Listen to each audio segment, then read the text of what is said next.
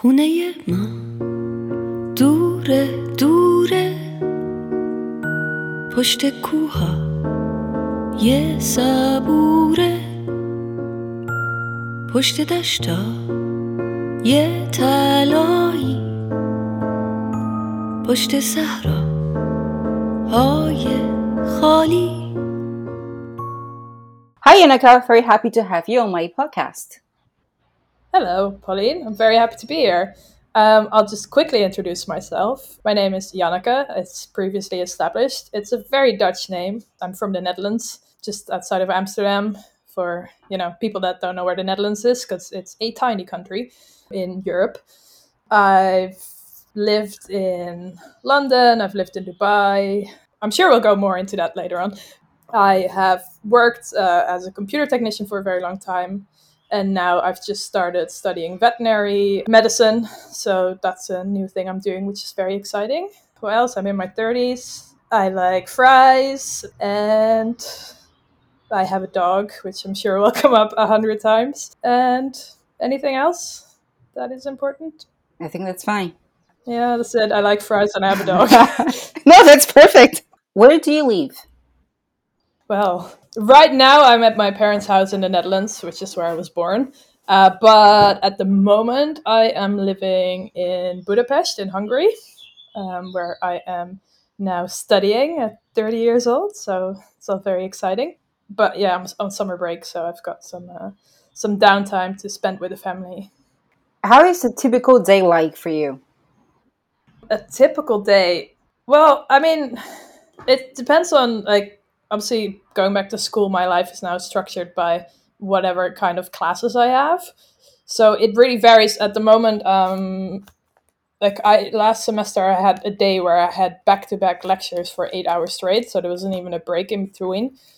So you know, not fun days. Um, most of my day is actually structured around my dog. which is really sad to say. But I wake up and then you know I have to go walk my dog. It's like the one thing I actually absolutely have to do. Um, so that's generally the start of my day. I'm a big fan of breakfast, so I always walk the dog, eat my breakfast, and then it just literally depends on whether I have a lot of lectures or whether I just need to study. Um, and that's at the moment I'm very sad to say, but that's really it. Like I don't have time for a lot of other stuff. Um, I used to do a lot of photography, and I still have pictures of six months ago sitting in a folder on my computer. So it's literally just studying and then fall asleep at some point, uh, and start all over again. What would be the one word to describe your current life? My current life. Ooh, this is a very tough question. You can take your time. Yeah, I think like my life's always chaos. Like to one extent or another, I accumulate mess. Um, I don't know why. I really don't know why. I'm such a messy person, um, which is good because I'm doing a medical degree. So you know that's what you want to hear about people that have their hands into open bodies. Um, but no, I don't know. It's always chaotic. Like you know, um, stuff just happens uh, where nothing ever goes the way I expected, including, you know, going back to school at 30 is definitely probably not the most normal path anyone's taken. But yeah, I'm always, I'm always very disorganized and just chaotic, I guess. Well, next question would be what would be the one word to describe yourself? Very organized. Uh, dear Lord. Um, how should I describe myself in one word? Like, yeah, like, I mean, messy does seem appropriate, but it's not my. I think I'm very, like, intellectually curious. Oh, that's two words. Curious. But yeah, I don't know. I like learning stuff. I think that's generally what drives me. I like to change. Um, I mean, that's a lie. No one likes change, but you know what I mean. Like, I like I like new things in terms of be it traveling like i've lived in several countries because i always i seem to have like a five year cycle in life. Like every five years my whole life gets turned upside down. Like i lived in the netherlands i studied here and then i was done and i moved to london. And then i spent there five years working and then i got bored and i moved to dubai. Then i lived there for five years. I got bored and moved to hungary to go study something completely different from what i'd been doing before. So I think like I wor- I worry that that's the rest of my life, or every five years, I'm just gonna be starting over again, which is just very bad for you financially, and you know, not the best for your friendships. Um, I must admit, but it's like I I did learn a lot from it, and it has been you know all good experiences, and they help you change and they help you grow. Yeah, I, I guess it's comes at a upside and a downside, but yeah, I think I'll be forever like curious and trying to discover new things. Good answer. Terrific answer. what is the most important thing to you now? I don't know. It always used to be my friends, like, but I've realized just because I travel so much and I leave a lot of places that, as important as your friends are, I guess I hit my 30s and my friends are all having kids and getting married, and it they just, you know, I've rotated in and out a lot of friends, which makes me sound very like shallow, but it's not. It's just you know you live and you change and and you meet new people and like some people stick around and some don't. So I think I, I used to be very rigid in the sense that oh no, your friends are forever, and it's just like yeah that'd be nice, but also some people are just there for a period in your life. Um, so at this point, um, which probably sadder than saying I don't care about my friends that much anymore, is my dog when I lived in Dubai, I did a lot of photography for charities because um, I like doing animal photography. I used to help out this cat charity, and they had this one dog that was tied to a tree and beaten up by a group of kids. Yeah, it's really horrible. Um, and they um, they basically were stuck with this dog who is, you know, just a little bit off his rocker because he's gone through so many traumatic experiences. He was dehydrated, he wasn't doing very well, and they didn't know what to do with him. So I was like, well, I'll foster him for a while. And then he got a really bad infection and he nearly died. Um, and it was just, you know, one of the reasons I'm going to vet school now. I'd already sort of decided that I wanted to go in that direction, which is what I wanted to do when I was a kid and always sort of been nagging away at me that I didn't really pursue it. So I, I was already thinking about it, and I was like, well, let me foster this dog to see if I can actually, you know, emotionally disengage from a pet because it's part of you know the job is you're going to have to put a lot of dogs to sleep and you know it is something that's quite common and one of the reasons why I originally didn't want to do it is because you know I put my cat to sleep and it's horrific like it just you know you're ripping someone's heart out and it's for the best and like but i was like i don't want to do that the rest of my life and just you know killing people's animals because as humanely as it is it is a horrible job. But i figure um, let me foster this dog. And then obviously he's now my dog so that went really well. Um, but yeah no he just went through a lot of horrific things like health wise and it was not the best time in my life. One of my best friends was um, dying. He had a brain tumor, um, and he lived in London, so I couldn't go and visit him because you know I was in Dubai and it's expensive, but also like you know you're covered in germs and you can't just go into the ICU. So like my dog was dying, my friend was dying, and so this dog has sort of become like a big part of my life because he just has a lot of mental issues. Can you say that about dog? Yeah, yeah, he's like traumatized, and we've gone through a lot of training with him and trying to get him you know, become a normal dog, which he'll never be, but he's the sweetest dog in the world. He's just not well. So he's uh he's basically the most important thing now. Um, yeah, that's it. Everything revolves around making sure the dog has a good life at this point, which he does. He has the best life. Wow, I had no idea that uh, you went through all that. I thought it's just a, a dog that you have uh, adopted somewhere. Yeah, well, kind of, but also, yeah, no, he went through like behavioral training. Like he spent a month here in the Netherlands with a behavioral trainer who just really helped him get over a lot of his anxiety. Because you couldn't walk up to him. Like if I'm walking with him down the street, he's super. He looks so cute. It's horrible because people will come up to him and go like, "Oh my god, can I pet your dog?" But my dog is scared of strangers, so he'll start barking and freaking out, and like he's been attacked by dog. He's just really unlucky. He's been hit by a car he got neutered and then he got a surgical infection and like he's just okay. not born for luck. So, but yeah, so he's he's a bit of a project, but he's doing well. But I can see, and well, he now he's lucky to have you both. You have each other, so I think uh, exactly. Uh, he gets me out of the house. yeah, he's doing his job. Exactly. All right. And can you describe to me a free moment that you lived recently? I think it's really hard these days because you're constantly either on your phone or like I I have to make a conscious effort not to be doing something. You know what I mean? Like I'll have a podcast on to fall asleep. I'll have a podcast on to clean. I'll be have the TV on. I'll be watching my lectures. So you're constantly surrounded by all these, you know, like infotainment or entertainment or any kind of thing. And like I the last time I was completely free was like I because I ride a lot of horses. I did this horse trek across like the desert in Jordan, and like you don't have power. You don't. You barely have anything there, so you don't have a phone with you. And it was just you sit there in the desert and you watch the sun go down, and there's horses outside your tent, and you know, it's just it's just the nicest. Um, like to be that completely away from everything but it's easy to manufacture. Like the other day, I was sitting outside in a garden, and my dog was just sitting there, and I was just sitting next to him, and there was just nothing happening really, and it's just a nice moment of like nothing. But I'm not good at meditation. Like I can't, I can't force myself to be there because literally I got up because it was getting cold. I was like, oh, I'm in this really good moment. Let me go get a blanket so I can continue. And then I sat down and it was just gone, and I was just on my phone on Instagram, and I was like, ruined it for myself. But yeah, it's hard to be free. Do you believe in miracles? Um, miracles? Not really. Like I believe in. You mean like magical miracles? Like, yeah, no, I don't. I I'm I'm very devoid of belief. I guess. Like on a on a storytelling level, I really like magic but it's not real it's in a story you know what i mean? Like i don't have that like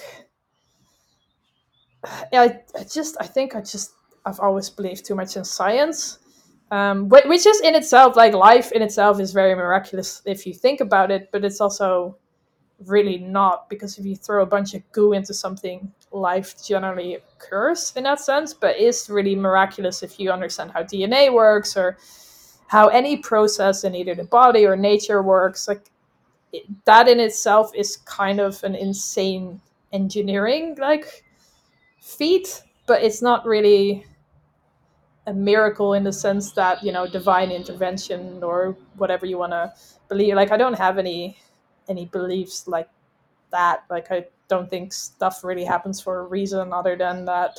Like i don't even really believe in free will so you know it's it's hard to believe in in miracles in that sense. Like i but you know i have friends that have had religious experiences and they swear by it. And i just think we experience the world the way we look at it.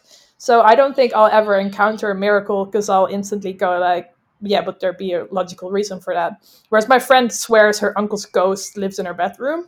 And i'm just like yeah no that's just in your brain man. And she but she experiences it. Like i don't might be true for her. Like I can't judge that, but yeah, I don't I don't experience my uncle's dead ghost or other miracles um, in that sense. No, I don't. I, I, I don't. Okay. How do you understand love? Oh, very poorly. I am terrible at it. It is not a thing I'm good at. Yeah, no, I have no idea about love.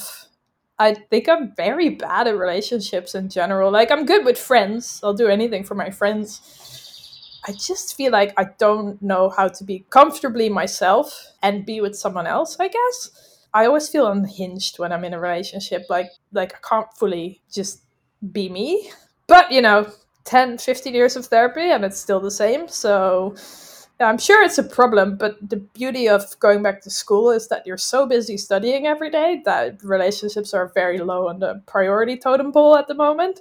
But yeah, no, I I'm not very good at defining love in that sense. Like I, I honestly have no clue. Um, I mean, I mean, I know what it is, but I don't know how to be happy in it. I guess that's a very sad answer. What is your most unforgettable travel experience? Travel. Um, I don't know because I've done some really good trips. Because like Jordan, like I'm traveling across like the Wadi Rum, like the desert, and like I'm a huge Indiana Jones fan, so like driving up to the temple um, that is on horseback in Indiana Jones is just such a weird experience, but also, you know, it, it it's one kind of trip, and I have the worst memory, so I I just tend to forget a lot of stuff, and the I'm very happy that I take a lot of pictures. Like I love photography. So actually, a lot of my memories are experienced through where when I took pictures of something. I, the thing I always tell people is like one of the best trips I've ever done is probably going to Iran, because You did. Yeah, it's Yeah, because remember I spent just the weekend over there. Yeah. it's Yeah, tell me about it.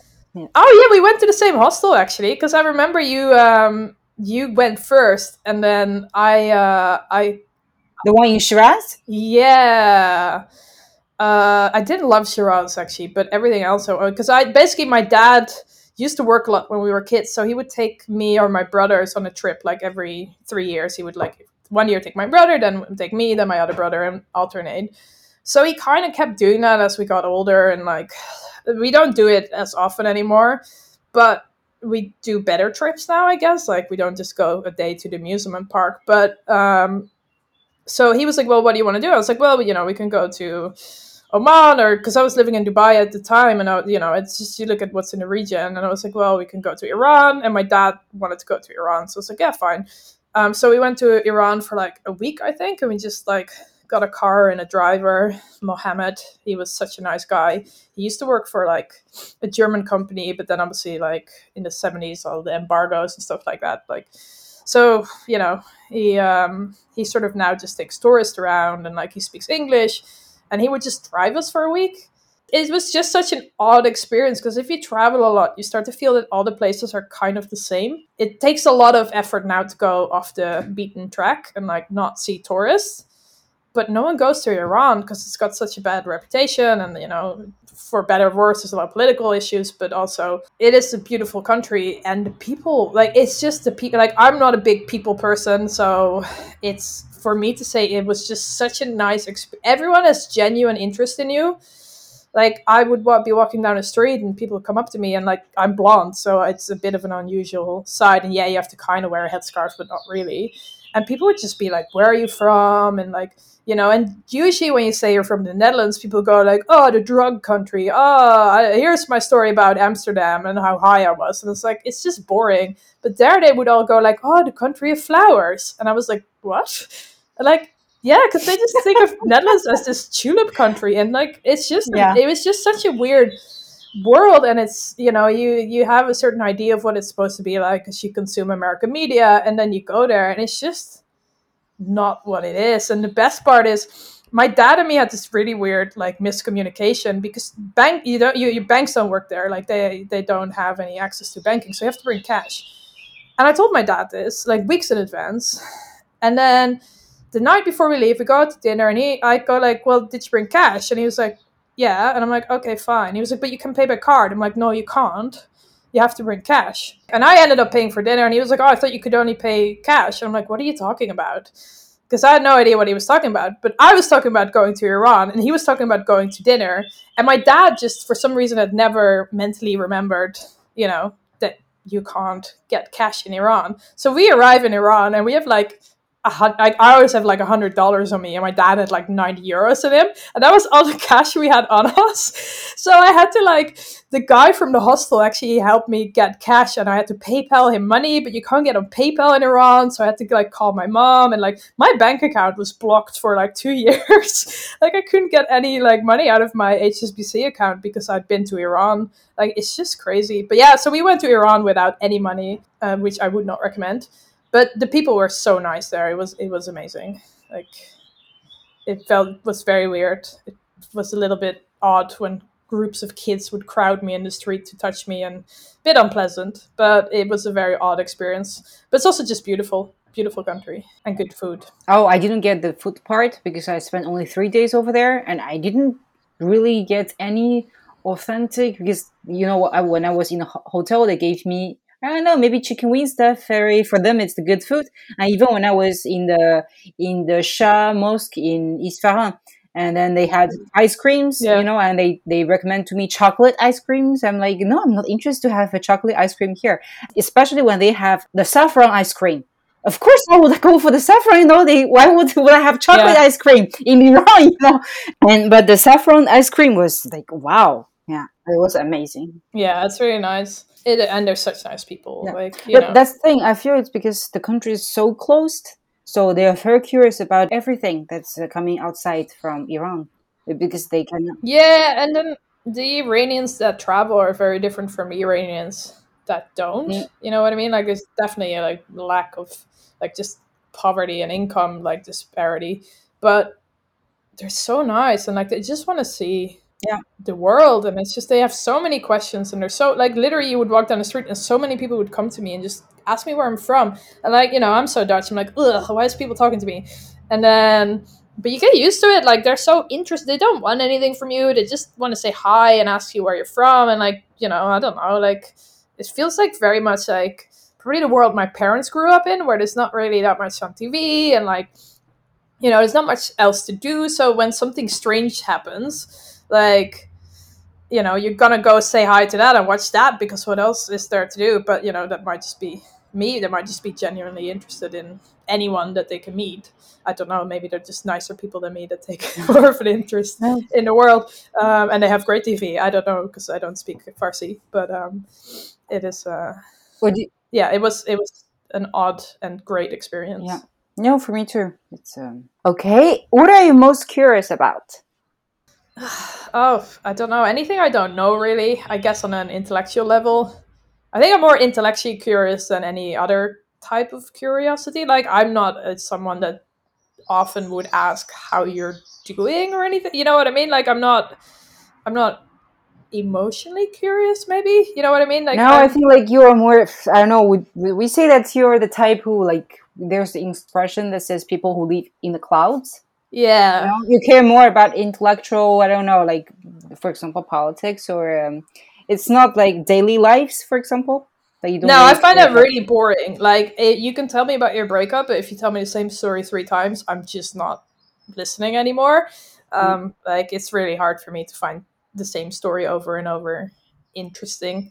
Yeah, like my mom will come and tell me who died, and I'm like, I don't know who this person is. Like, I literally, I, I don't remember a lot of stuff like that. Like the basics of humanity often go are beyond me. Whereas, like, if you give me any puzzle that you know you can't work out, that is just whatever. Like, my dad was reading this book about like acid-based like um, reactions in your blood and like what, what it had to do with I don't know something to do with cold resistance and like I was just working it out for him because he didn't really understand it and I was just like you know I find that really interesting and I don't know I always feel like I'm a little bit in arrested development where I'm not really like you know I'm in my 30s all my friends are having kids and getting married or you know at least in serious committed relationships. And I'm just literally going like reading a book about how algorithms can run your life better. And then i'm reading a book about uh, you know what i mean? Like i'm just i just feel like i'm a little bit like maybe too like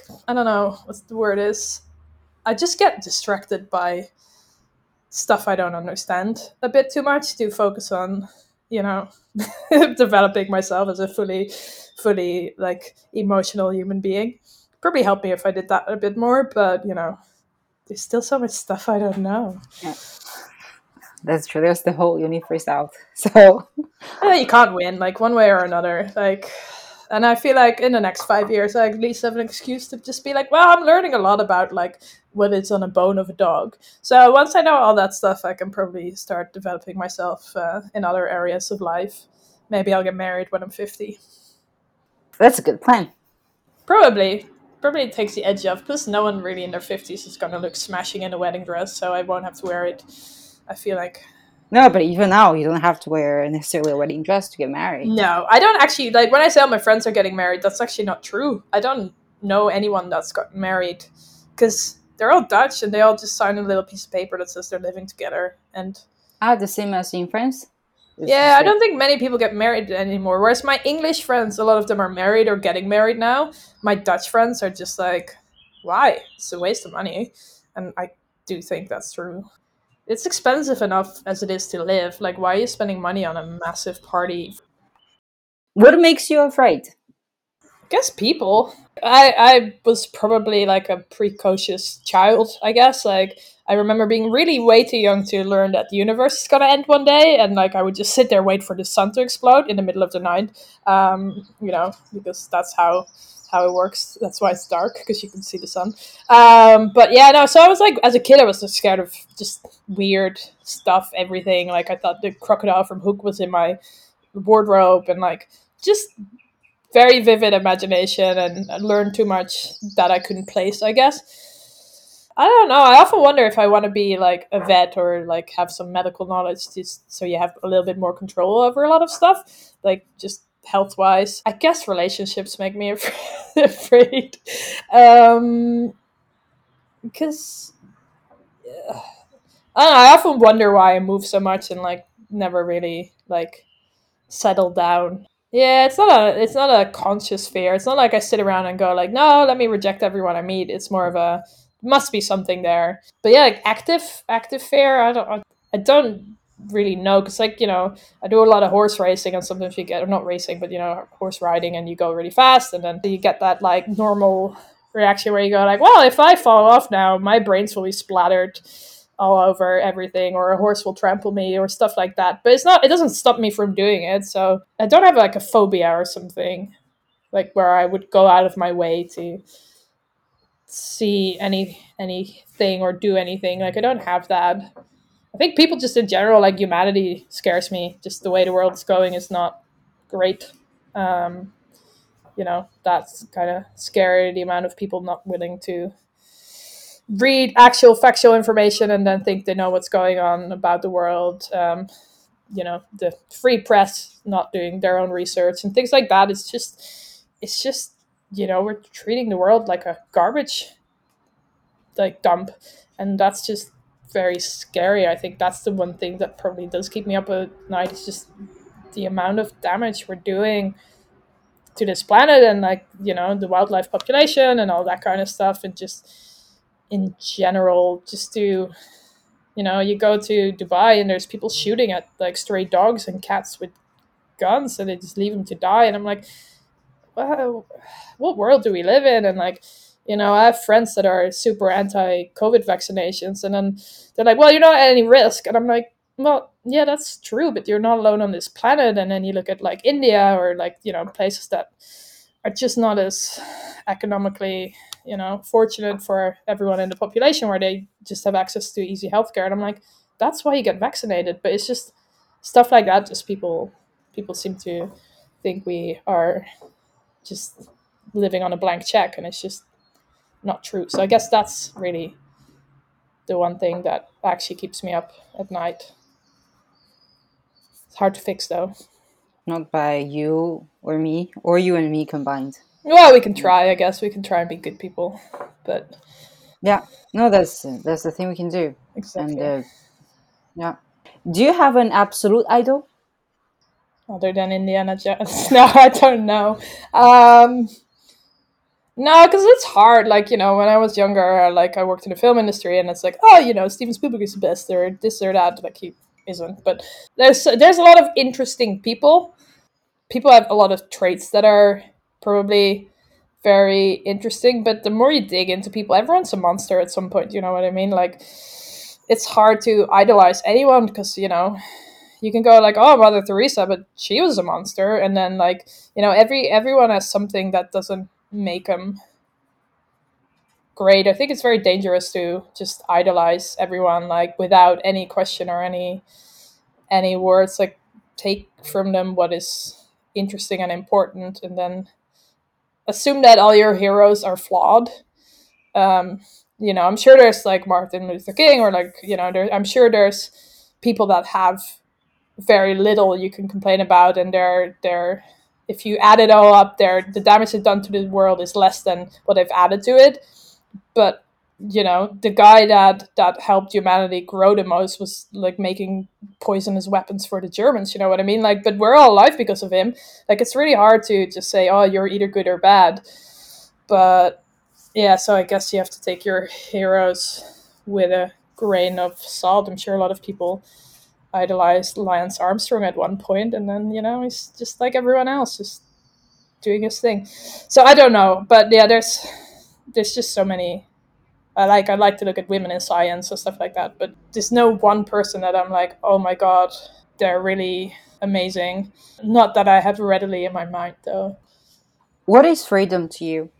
Um, yeah, I'm very lucky that I'm Dutch. Like, there's not many things that I can't do, like legally. That you know, I, I there's very little like that stands in my way of living a happy, fulfilling life. Like healthcare here is good.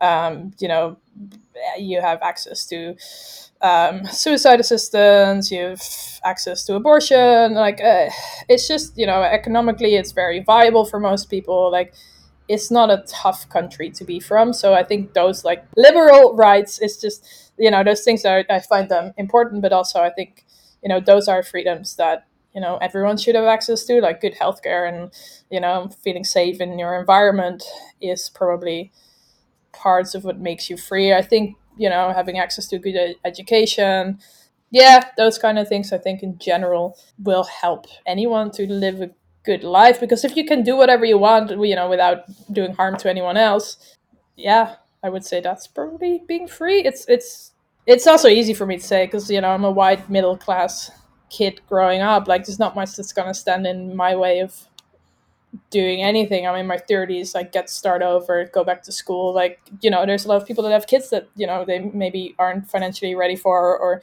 other reasons and they don't get to do that. So i'm pretty free in that sense. I don't have anything holding me back. So i guess you know everyone being able to live their best life would be probably freedom maybe some redistribution of wealth needs to happen before that can happen but you know we'll uh, hopefully get there one day. What are you going to do after this interview? Well i need to study. My next semester starts in a few well i say a few weeks in like 10 weeks but it's actually one of the toughest semesters. Because i like i'm i'm studying with all these 20 year old kids right? They have all finished high school and maybe done a pre-degree or something and they all know all their biology stuff and all their everything and they're really up on it. So it's so easy for them to just take in new information because they don't need to go back and like i'm just reading this book on like dna stuff for genetics and like lot of stuff i have to go back to like more basic stuff just to go like oh i never had this in high school so i need to spend a lot of time just pre-studying um, and if i kind of want to have some bit of a life next semester i'm just i'm just getting started early because i've got a few weeks off. So that's pretty much what i'm probably going to be doing.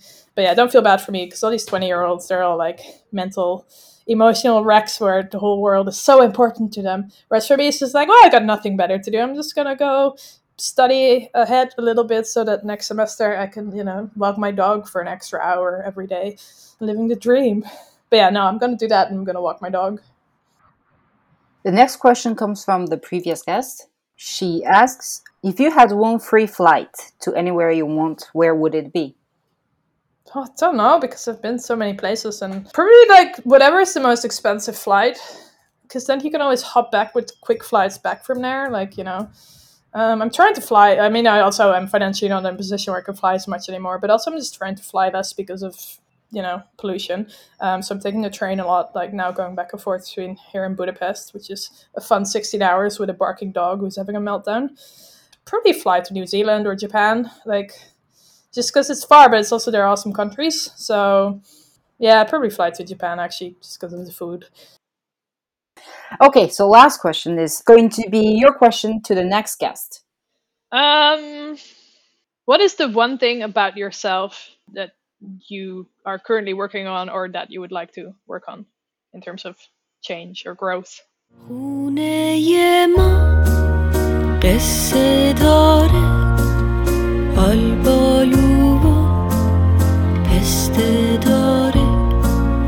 پشت خنده یه گرمش آدمای خسته داره